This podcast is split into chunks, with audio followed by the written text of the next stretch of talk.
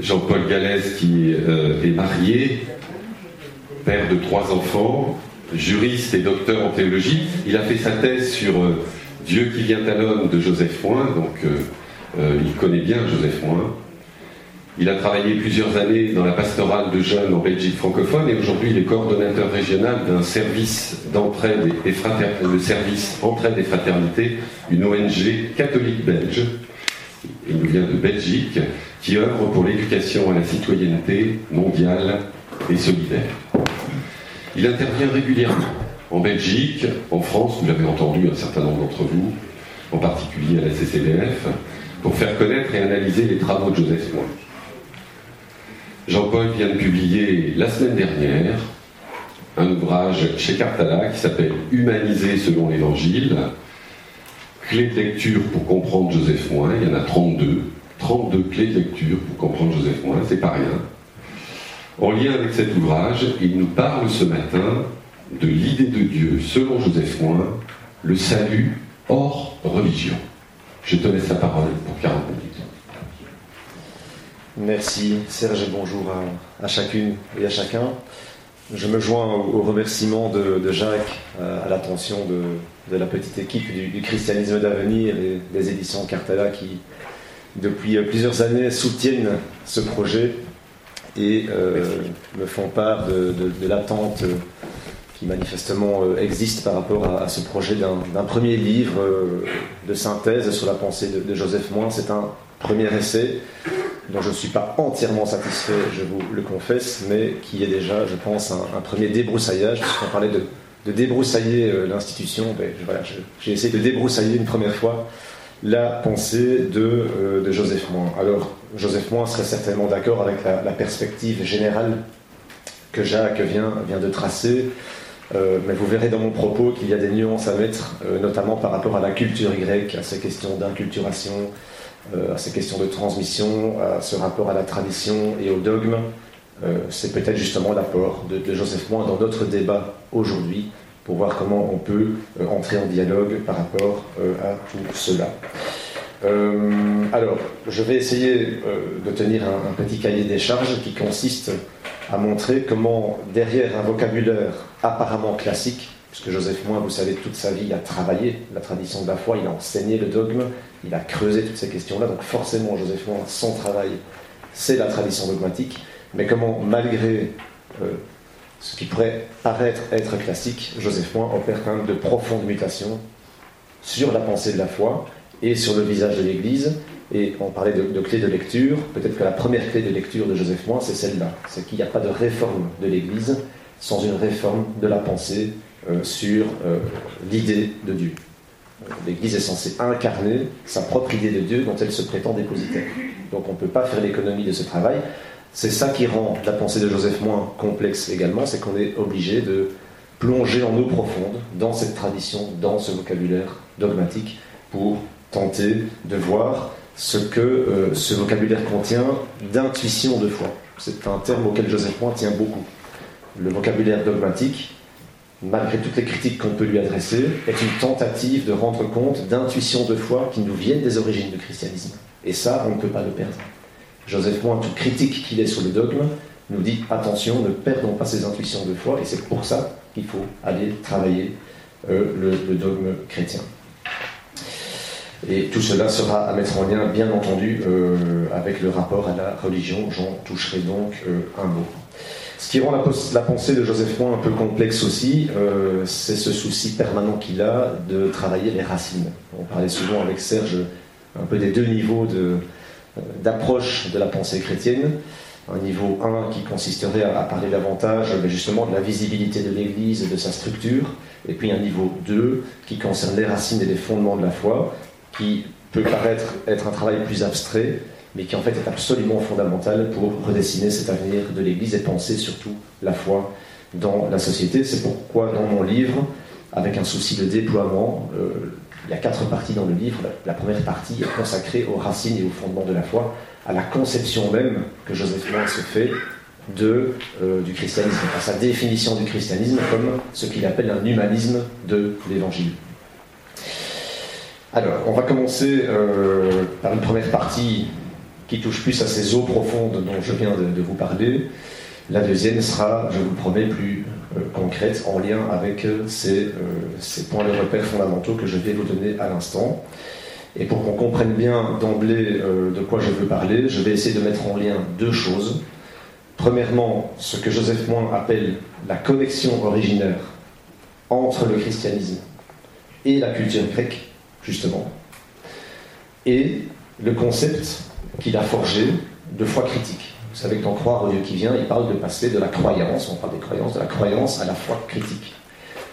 Pour moi, c'est ça la, clé, la première clé de lecture que je vous donne, c'est que ce concept de foi critique est une manière pour Joseph Moin de réactiver dans notre société cette connexion originaire entre le christianisme et la culture grecque. Et c'est là qu'il y aura peut-être des points de divergence avec, avec Jacques, mais je serai vraiment heureux peut-être éventuellement de pouvoir en parler euh, avec lui et dans, le temps des, échanges. On va commencer par cette euh, fameuse connexion originaire, que je mets en lien d'emblée avec la situation présente du christianisme, puisqu'on sent bien qu'il y a cette déconnexion entre l'Église, et peut-être l'Évangile d'une certaine manière, et la culture. Eh bien, aux origines, justement, c'est ce, cet enjeu de l'inculturation qui est au centre euh, de la pensée de Joseph Moin. En effet, le christianisme s'est inculturé dans la culture grecque et ce n'est pas à négliger, bien entendu. Alors voilà, on va accueillir nos familles et quelques amis. Entrez, entrez.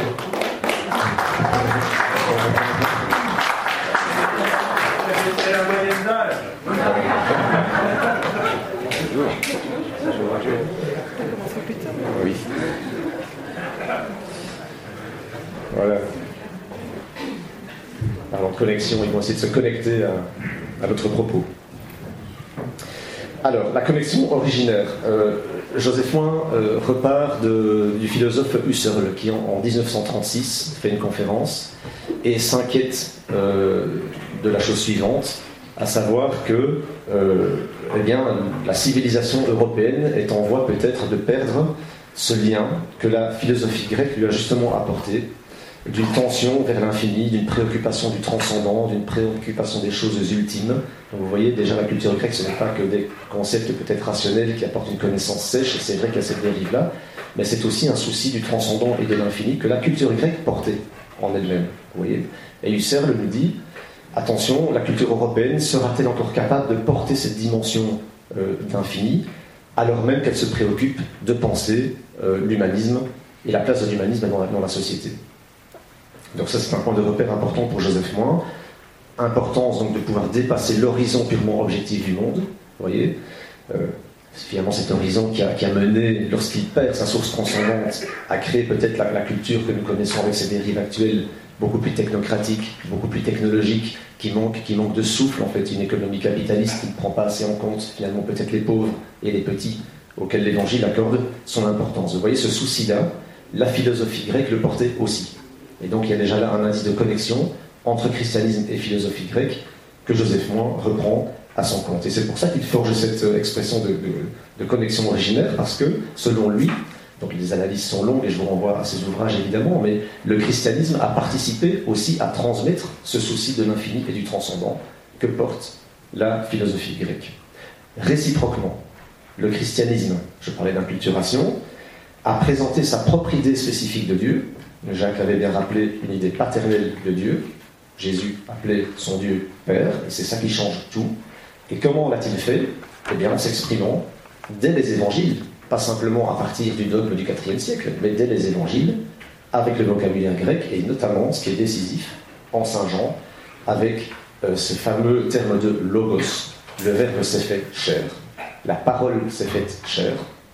Le, logos, c'est la parole, c'est le verbe, c'est le projet de Dieu. J'y reviendrai après parce que c'est important. vous voyez déjà cette interaction aux origines qui indique une profonde connexion entre christianisme et euh, philosophie grecque. Alors je disais que la philosophie grecque, ce n'est pas que des concepts qui apportent en effet une connaissance rationnelle, mais c'est aussi euh, un mouvement culturel. C'est le deuxième point d'attention par rapport à cette connexion originaire. Pour Joseph Moin, euh, le christianisme a été sensible dès les origines, et, même Jésus, Joseph Moin fait remonter ça à la personne de Jésus elle-même, à un mouvement culturel grec qui s'appelle la philanthropia, et qui est retraduit côté latin, parce qu'elle était enseignée et pratiquée aussi sous le nom d'humanitas. Si vous avez lu l'esprit du christianisme, et déjà dans Croix Dieu qui vient, il parle beaucoup de l'humanitas. Donc, euh, pour lui, l'humanitas, c'est euh, un courant culturel philosophique, mais qui porte déjà aussi la marque de la révélation au sens de la présence de Dieu dans l'histoire depuis la création. Joseph Moin a une vision très ample de l'histoire de la révélation. Ce n'est pas simplement Jésus qui vient sur terre et qui nous apporte un message, c'est vraiment toute cette parole qui s'est faite chair et qui s'incarne depuis le temps de la création, qui travaille l'histoire, qui dépose les énergies spirituelles de l'Esprit Saint, des énergies de fraternité, des énergies de liberté, des énergies de responsabilité. Il faut bien comprendre ça chez Joseph Moin, il y a une vision très ample de la révélation.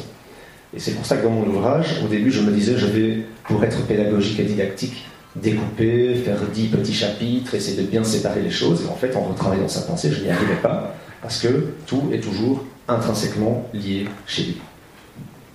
Bien, et donc, cette humanitas, euh, pourquoi est-ce que ça a intéressé euh, Jésus? Euh, ben Parce qu'on y retrouvait notamment deux choses essentielles. L'attention que les êtres humains se doivent les uns aux autres et un souci de l'universel. Ce sont deux choses qu'on retrouve dans le christianisme, notamment dans les béatitudes, l'attention mutuelle, l'attention aux plus petits, et le souci d'universalité aussi. Et selon Joseph Moin, on retrouve même dans le précepte du pardon des ennemis cette trace un peu de, cette attention aux plus petits que portait également euh, l'humanitas. Et bien entendu, Jésus porte ce mouvement euh, de manière singulière jusqu'à la croix, jusqu'au don libre et euh, choisi de lui-même, euh, qui est proposé à toute l'humanité comme une expérience spirituelle de salut. Donc vous voyez, il y a d'emblée cet enjeu d'inculturation et d'emblée l'idée que la philosophie, ce n'est pas que des concepts, mais un mouvement culturel de fond. Si on garde ça à l'esprit, je pense qu'on comprend. Et donc, de cette connexion originaire, il ressort différentes choses. la première, c'est que la culture européenne, est euh, héritière de euh, cet esprit critique grec et de sa visée infinie, en même temps que de cette idée chrétienne de Dieu, d'un Dieu qui s'est humanisé. C'est absolument fondamental de bien comprendre ça. Deuxièmement, je l'ai dit, le rapport foi-raison qui se joue aux origines chrétiennes n'est pas qu'un jeu conceptuel entre des concepts, mais une tâche concrète, celle d'entretenir une communication. C'est un mot qui revient souvent chez Joseph une communication entre euh, le christianisme, entre la révélation chrétienne et la culture. Donc l'enjeu derrière le rapport foi-raison, que en effet la tradition ultérieure jusqu'à Vatican I, etc., a fort desséché, là j'en tout à fait Jacques, mais l'enjeu premier c'est de savoir si la révélation chrétienne communique bien avec sa culture. Il y aura bien qu'aujourd'hui ça ne communique plus. C'est pour ça que je vous emmène en eau profonde dans ce rapport foi-raison, parce que pour Joseph Moin, c'est la grande tâche, c'est recoller ce rapport foi-raison à un niveau culturel profond. Donc, si le lien se brise, et c'est là que nous en sommes peut-être malheureusement aujourd'hui, après 2000 ans euh, d'histoire chrétienne, si le lien se brise entre la foi et la raison, entre le christianisme et la culture, qu'est-ce qui se passe? Et là, je vous introduis deux concepts à nouveau de, Joseph Moin. J'ai mis longtemps à comprendre ça, mais il fait distinction entre l'humanisme séculier et l'humanisme séculariste. Pour lui, l'humanisme séculier, c'est euh, l'humanisme qui a conservé la trace transcendante que le christianisme a déposé dans la culture. L'humanisme séculariste, c'est celui qui veut se construire tout seul et qui a perdu cette trace. Voyez? Et donc quand on perd cette connexion originaire, quand on perd ce que le christianisme peut apporter en termes de transcendance, notamment par l'Esprit Saint, je vais dire juste après, à la culture, eh bien on tombe dans l'humanisme séculariste et dans une société qui ne sait plus répondre à cette vocation universelle euh, et à cette tâche infinie que Husserl euh, dont je vous parlais tout à l'heure, mettait en priorité, à savoir donc porter la culture vers au-delà d'un horizon purement objectif, purement scientifique, purement rationnel des choses. Vous voyez, l'enjeu est vraiment très important, et là je pense que le christianisme a une tâche absolument majeure aujourd'hui pour éviter que la société européenne ne tombe dans une société purement technicienne, purement desséchée, purement déshumanisée. Et puis il y a la vocation universelle qui appartient donc à cette, à cette connexion originaire, j'en ai dit un mot, euh, qui fait que si, dès le Nouveau Testament, la révélation chrétienne des apôtres, les premiers chrétiens ont souhaité s'exprimer dans la culture et dans le langage grec, ça veut dire qu'ils ont fait un choix absolument déterminant, c'est celui d'éviter le langage des religions, justement. Mais de choisir le langage de la raison, parce que c'est ce qu'il y a de plus universel. parce que justement les religions, et ça Joseph Moi en parle beaucoup, ont cette tendance, bien entendu, à découper les peuples, à, les opposer, à les monter les uns contre les autres. Elles sont même souvent le produit d'une race, d'une nation, d'une culture déterminée. Le christianisme est au-delà de cela, transcende tout cela, et c'est pour ça que cette connexion est si importante. Connexion originaire. Ça va pour les eaux profondes? Vous me suivez? Compliqué, hein, mais si on veut entrer dans Joseph il faut vraiment passer par là parce que c'est l'enjeu de fond qui est là. Foi critique.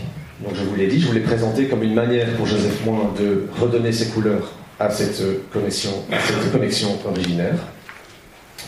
Alors euh, si, si, la société actuelle s'est à ce point, je vais dire, éloignée de ses sources chrétiennes, ce n'est pas tant dû au fait pour Joseph Moins qu'elle s'est exprimée dans le langage grec, y compris dans les conciles christologiques du 4e ou 5e siècle, au point de débat euh, avec Jacques, mais finalement c'est plus subtil que ça pour Joseph Moins. C'est parce qu'en fait, ces formules dogmatiques ont été jugées définitives.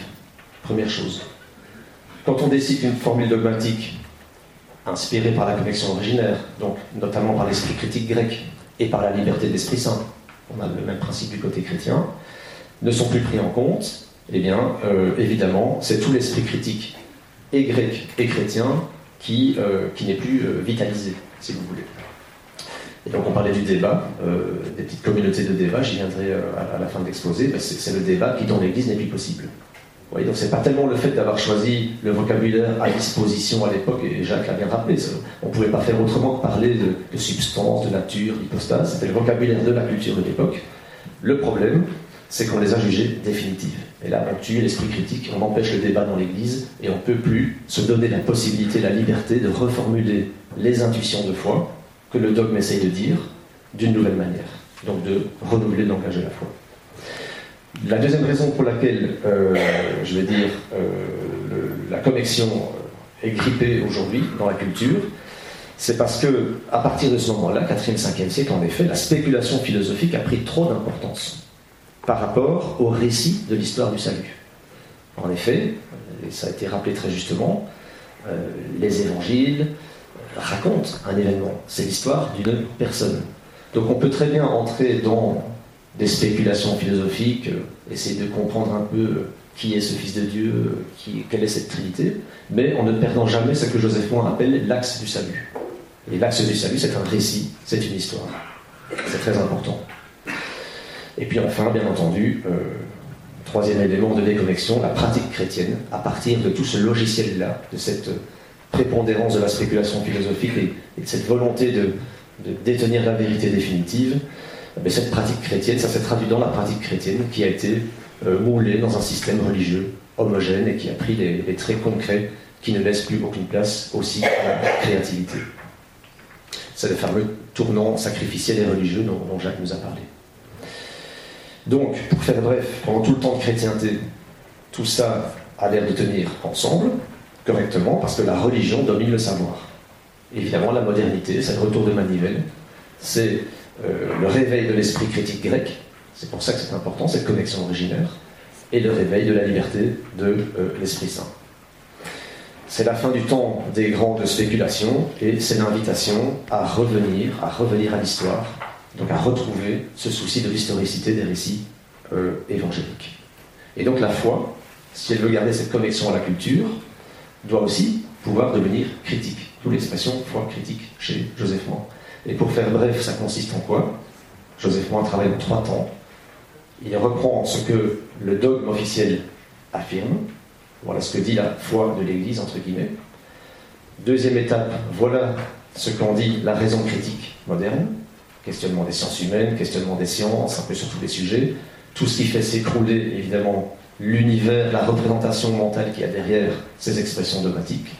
Et puis, la foi critique, c'est celle qui est capable d'écouter ces questions critiques pour reformuler, non pas le dogme comme tel, mais les intuitions de foi que comporte le dogme. Vous voyez? Alors une des questions qui est posée pour la journée d'études aujourd'hui, c'est de savoir, euh, parce qu'on parle de théologie libérale, comment dire, Robert, tu as publié un manifeste très intéressant sur le courant catholique libéral, l'émergence, etc. Donc, Joseph Point serait-il un théologien catholique libéral À nouveau, je ne ferai pas de réponse catégorique et absolue, mais il est certain que sur ce point-là, il a une tendance bultmannienne très, euh, très, marquée. Donc Rudolf Bultmann, théologien libéral, protestant, pour ceux qui le connaissent. C'est vraiment aller rechercher les intuitions de foi par-delà les expressions mythologiques, y compris celles qui, se trouvent dans, les Écritures. Joseph Moin dit il y a du mythe dans l'Écriture aussi. Mais c'est pas pour ça qu'on va rayer les expressions scripturaires. C'était la manière de s'exprimer de l'époque. On va retrouver derrière l'expression mythologique ce qui se trouve dans l'Écriture. Donc attention à ces intuitions de foi. Et c'est pour ça que je vous parle un tout petit peu euh, du, mythe maintenant, par rapport à cette question de, la foi critique. Vous avez compris que l'idée, c'est de quitter le ciel des idées, de quitter euh, la spéculation euh, métaphysique, c'est de quitter un univers de pensée religieuse pour revenir dans l'histoire, dans l'historicité de la révélation. Je vais le montrer à, travers quelques exemples, euh, en vous précisant bien que la foi critique chez Joseph Moin concerne autant la tradition dogmatique de l'Église que le visage concret de l'Église. Donc je vais prendre deux exemples de chaque côté pour me faire comprendre. Mais il faut savoir que Joseph Moin, notamment dans Dieu qui vient à l'homme, balaye l'ensemble du dogme catholique. Donc c'est un travail considérable, 1700 pages, où il ne fait que ça. Appliquer la foi critique à chaque point de la tradition catholique, dans l'esprit que je viens de rappeler. Alors du côté euh, dogmatique, je vais prendre des catégories connues et, générales pour qu'on puisse euh, ne pas se perdre. Jésus est le Fils de Dieu. Quelle est l'intuition de la foi que le dogme essaye de traduire? Bien, la divinité de Jésus. On est bien d'accord. Et c'est une expression scripturaire. Cet homme était vraiment fils de Dieu, le centurion, vous connaissez tout ça. Problème, à force de spéculation philosophique et à force euh, de s'être écarté de la logique narrative des évangiles, le dogme du 4e, 5e siècle, en effet, a fait de Jésus un fils préexistant constitué dans le ciel. Donc le sujet des évangiles, c'est l'homme Jésus. Le sujet du dogme, c'est devenu un fils préexistant, préconstitué, on ne sait pas trop comment, et qui est descendu dans le sein de la Vierge Marie, on ne sait pas trop comment non plus.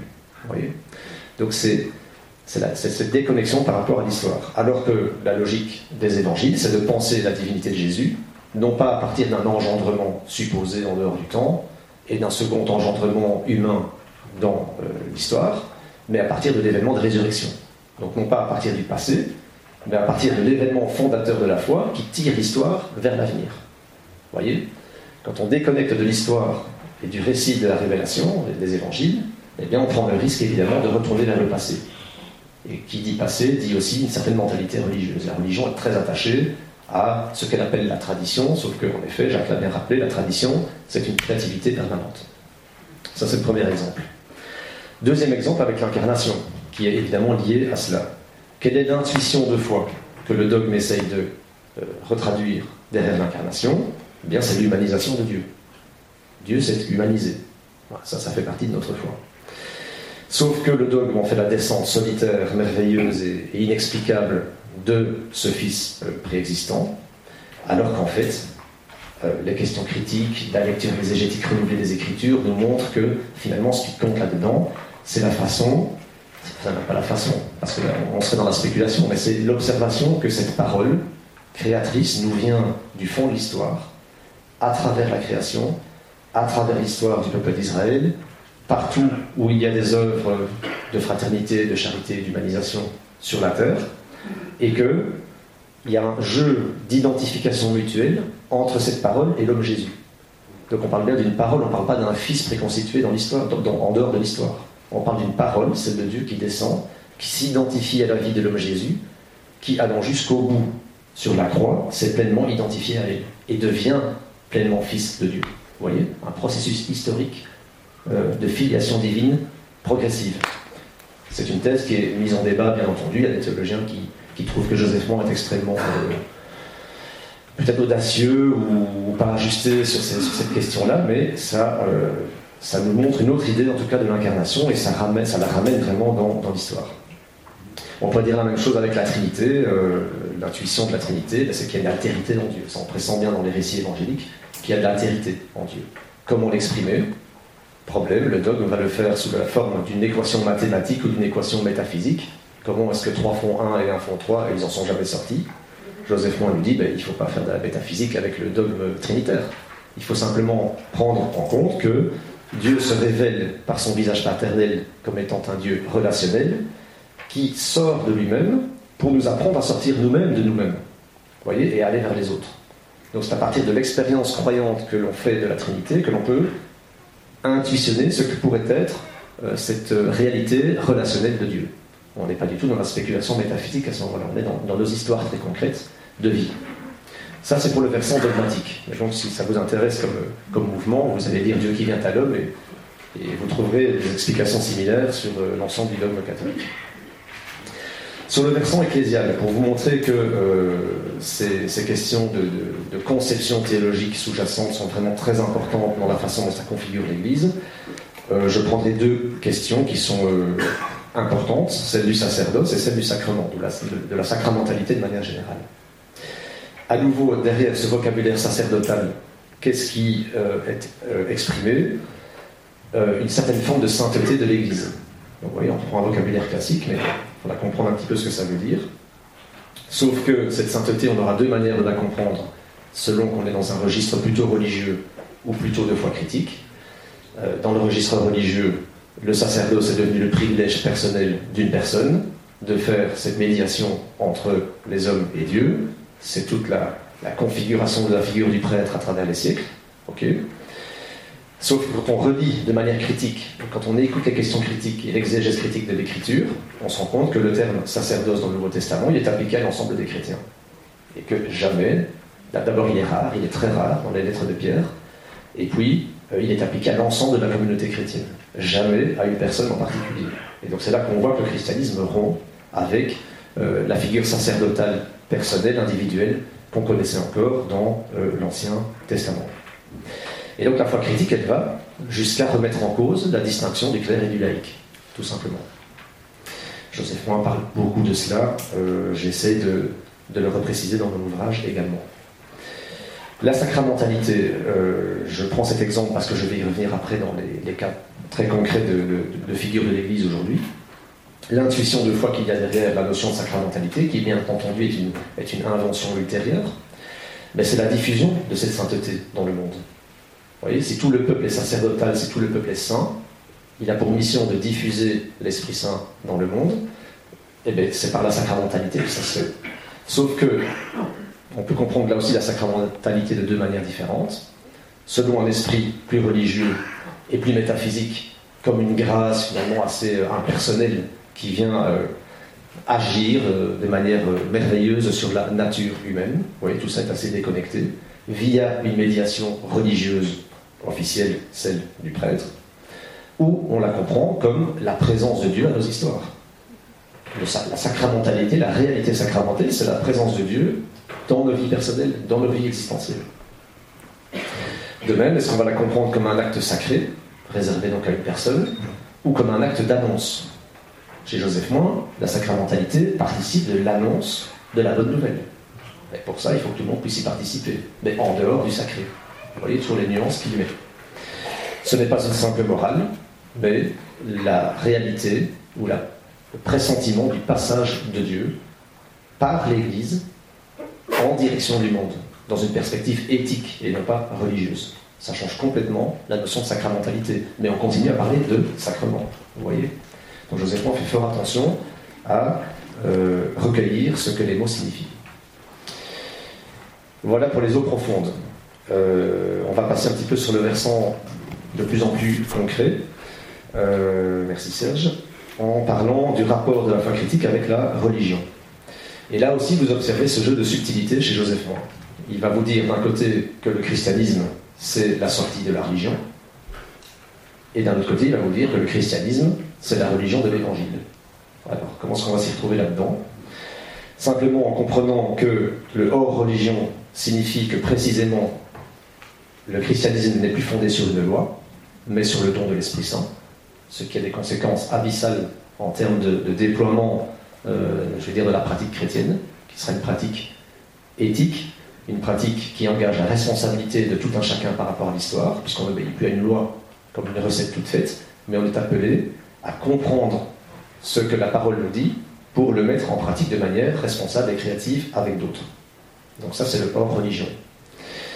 C'est une religion de l'évangile, parce que justement, l'annonce désormais, l'annonce de la foi, l'annonce de cette nouveauté va euh, prédominer sur le rite.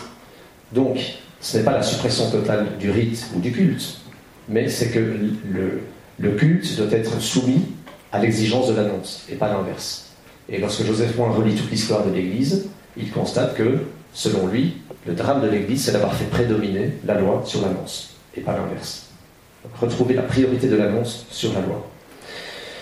Alors en régime chrétien, évidemment, euh, à partir de cela, ce qu'il faut comprendre, c'est que euh, le salut, ce qu'on appelle le salut, ne se fait plus donc à partir de, l'application d'une loi, mais à partir du don euh, de l'esprit, ce qui entraîne deux conséquences.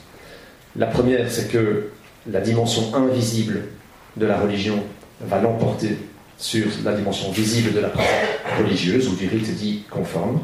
C'est l'intériorisation de la loi. C'est le rapport auquel Joseph Moin tient beaucoup, dans une perspective évidemment très ignatienne, du rapport entre l'esprit avec un grand E et l'esprit avec un petit e. Et que la dimension visible de cette religion chrétienne va prendre une autre forme que celle de la pratique culturelle euh, que nous connaissons, mais d'une pratique éthique dont je vous ai, que j'ai déjà brièvement évoquée. Et donc vous voyez que la religion est remise en cause, on parle encore de religion, mais elle est remise en cause par, euh, par le christianisme sur ces deux euh, versants-là. Euh, on ne va plus se référer à Dieu de manière abstraite comme euh, l'absolu que l'on recherche par des médiations religieuses, mais l'absolu de Dieu va se retrouver dans la rencontre éthique du prochain, de tout un chacun. Et sur le côté objectif, la visibilité sociale de la religion ne sera plus celle d'une institution territorialisée qui a charge de, d'assurer un culte dans chacun des villages, mais à travers la construction d'une société fraternelle. Et donc, ce qui est délivré là derrière, c'est un, message finalement beaucoup plus profond sur l'homme qui est renvoyé à sa responsabilité dans l'histoire. L'enjeu maintenant, c'est d'incarner tout ça. Euh, et donc, c'est pour ça que j'ai insisté aussi sur le, fondement dans l'Esprit Saint, c'est qu'il n'y a pas de recette toute faite. Euh, et ça peut être un peu frustrant quand on lit Joseph Moin, notamment quand croire au Dieu qui vient. Je dis, euh, il annonce l'agir de la foi, etc. On va enfin avoir des, choses très concrètes. Et puis en fait, il continue à réfléchir beaucoup sur l'idée de Dieu, parce qu'il sait bien qu'il n'y a pas de recette toute faite, et qu'il ne veut pas commencer à dresser un, projet pastoral de A à Z. Euh, dans mon ouvrage, euh, je fais essentiellement deux choses. J'essaie de montrer euh, tout d'abord que la mission chrétienne depuis les origines, ça a toujours été de se déployer justement dans la sécularité et non pas comme religion. Et puis je parle un petit peu de ces fameuses euh, petites communautés d'un genre nouveau que, Joseph Moin imagine. Donc je balaye rapidement cela avant de clôturer. Les trois terrains que j'identifie sont ceux de la transition écologique, du renouvellement euh, et même de la remise en cause du modèle euh, capitaliste et de la pastorale hospitalière. pourquoi? Parce que, à nouveau, c'est la mission chrétienne, c'est la sécularité, c'est l'enjeu, c'est d'aller dans les périphéries et même sans doute au-delà. Euh, par rapport à la question euh, de la pastorale hospitalière, je la reprends parce qu'elle met en jeu justement cette question de la sacramentalité et que euh, Joseph Moin y voit le secteur séculier de la société où l'Église va perdre à nouveau son autorité. Après déjà avoir perdu, comme vous le savez, le monde ouvrier, le monde de la jeunesse, le monde des femmes, n'en parlons pas, le monde de l'enseignement, le monde des paysans. Et maintenant, Joseph Moin laisse entrevoir que ça pourrait, en tout cas, passé par lui, c'est même moi. C'est pour ça que je reprends cet exemple-là. Je, pressens que le, secteur suivant séculier qui va, qui va être en perte de, de, lien, de connexion avec le, avec le christianisme, eh c'est le secteur de la santé. Et donc il faut revoir profondément, notamment, le rôle de l'aumônier, de ce que c'est que visiter des malades, de ce que c'est qu'apporter un sacrement ou rendre présent Dieu sacramentellement dans une rencontre. Et pour faire bref, ce ne sera plus par la médiation euh, d'un prêtre aumônier, mais ce sera dans une logique d'universalité de l'évangile, en travaillant avec d'autres, avec des équipes pluridisciplinaires, et en s'adressant bien entendu euh, à d'autres personnes que simplement des chrétiens qui seraient en demande de sacrement. Il faut pouvoir penser une offre spirituelle à toute personne en demande spirituelle dans le milieu euh, des hôpitaux. Bien entendu, les questions de fin de vie se posent là aussi et ce que j'essaie simplement de d'esquisser ici, c'est que dans l'optique d'un christianisme qui se veut être un, discernement dans l'esprit euh, de, toute situation concrète euh, à la lumière de sa mission universelle, il y a moyen de penser, euh, comment dire, des approches de ces situations de fin de vie qui ne tombe ni dans la rigueur de la loi de l'interdit de mais ni non plus dans ce qui pourrait être justement une tendance séculariste, c'est-à-dire euh, l'euthanasie ne serait qu'un acte euh, individuel demandé par le patient qui ne concernerait que lui. Vous voyez, non, quand on, fait cette demande-là, on engage aussi ses proches et finalement, à travers eux, toute la société. Et donc il y a un espace de discernement qui s'ouvre là-bas, la lumière de l'humanisme évangélique, pour opérer en toute situation concrète un discernement avec toutes les personnes concernées par la situation. Et ce serait une des façons concrètes euh, de rendre présent dans le milieu hospitalier cette idée paternelle et fraternelle de Dieu, euh, sans tomber dans tous ces, euh, dans, les, rigorismes qui pourraient exister d'un côté ou de l'autre. Et puis il y a ces petites communautés, je parle de nouvelles communautés,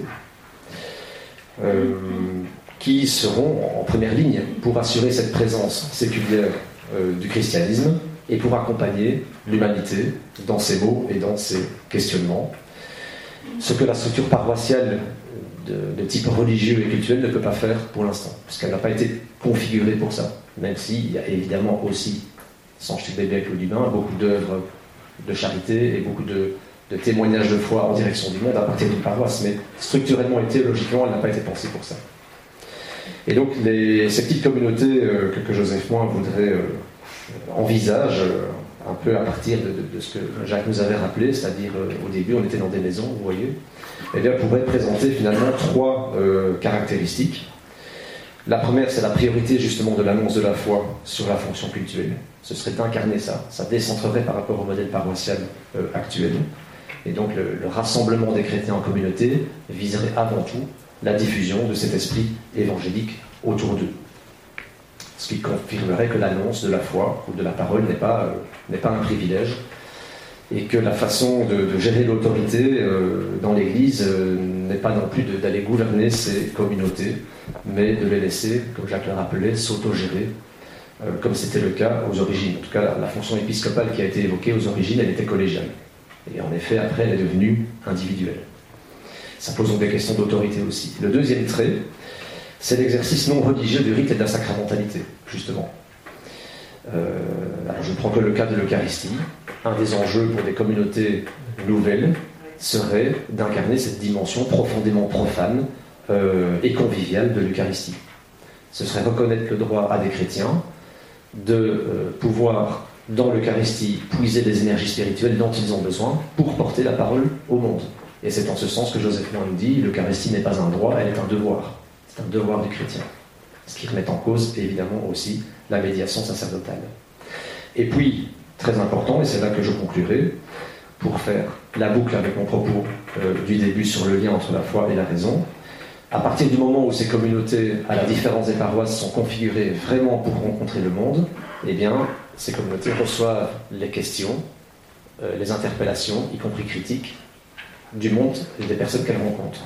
Et donc ces communautés redeviennent un vrai lieu de débat où on pense la foi, où en effet, je rejoins tout à fait Jacques, à ce moment-là, la tradition ne sera plus un consensus de clerc, euh, le dogme ne sera plus décidé par une autorité de manière autoritaire à charge pour les fidèles d'y obéir, mais la tradition, elle va se faire, elle va se construire dans cette interaction entre les communautés et le monde.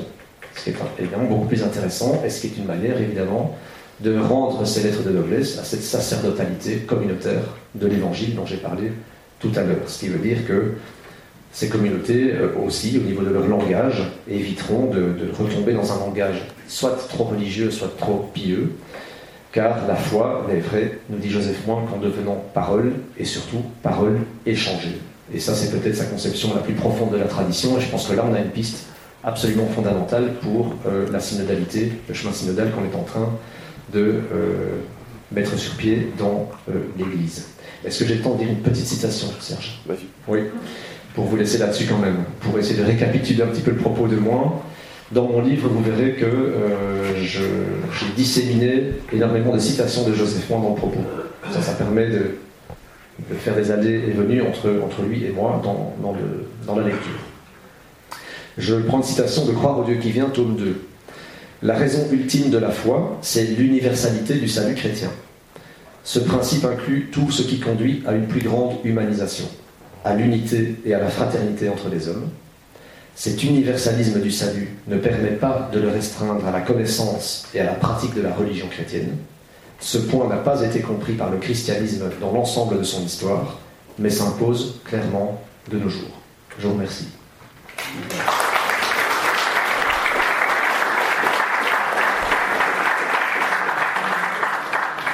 Merci Jean-Paul pour ce gros, gros, gros travail que tu as fait. J'en suis témoin puisque j'ai été avec toi pendant deux ans.